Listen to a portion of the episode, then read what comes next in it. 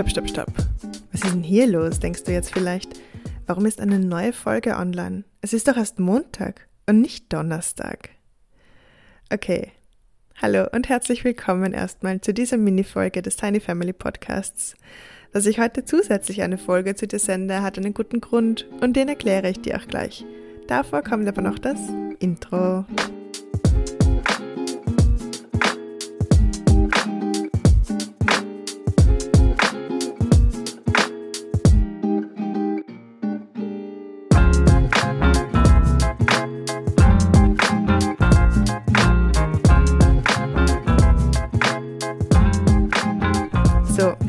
Herzlich willkommen zum Tiny Family Podcast, dem Podcast für Alleinerziehende. Ich bin Magdalena, deine Gastgeberin, selbst Alleinerziehende und dein Friendly Single Neighborhood Parent. Und heute komme ich mit dieser kleinen Mini-Folge in dein Ohr und freue mich, mal etwas anderes zu machen, nachdem die letzten paar Folgen und die in Zukunft kommenden Folgen schon irgendwie mh, mm, Deep Shit sind aktuell. So schwer, so viel Ernsthaftigkeit so viel Realität.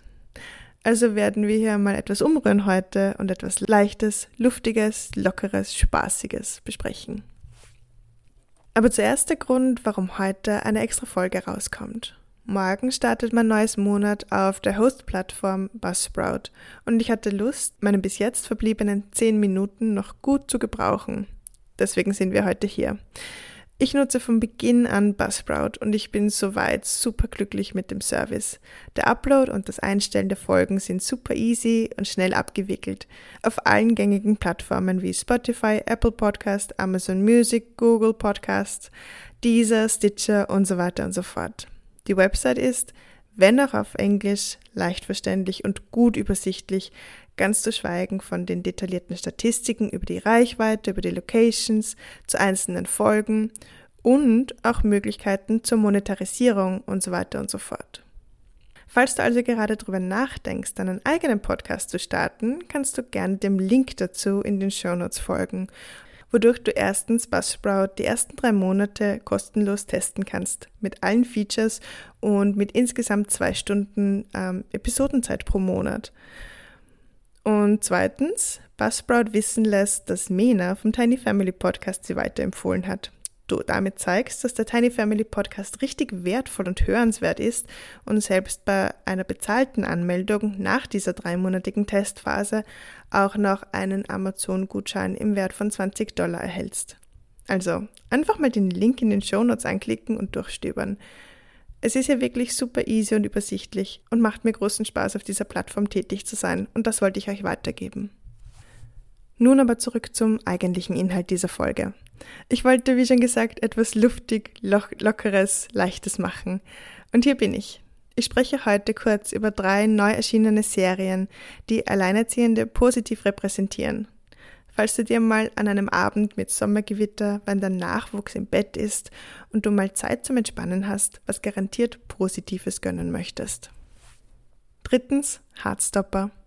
Die allerneueste Teenie-Serie auf Netflix hat es mir wirklich angetan.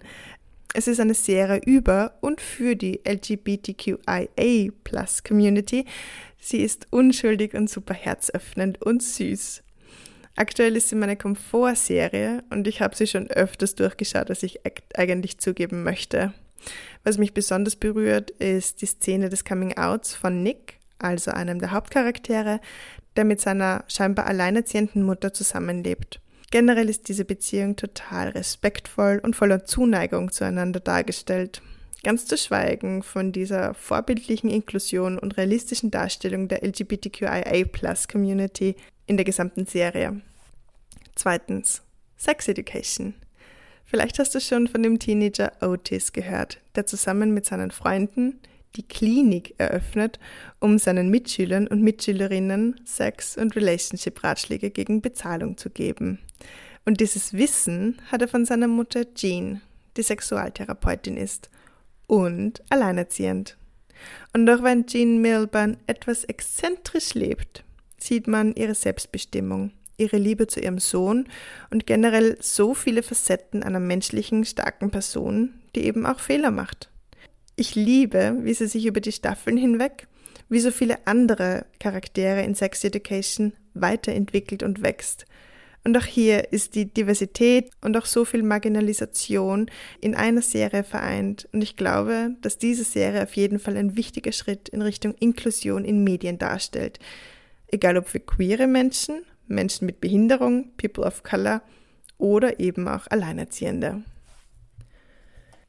Und erstens, Jane the Virgin.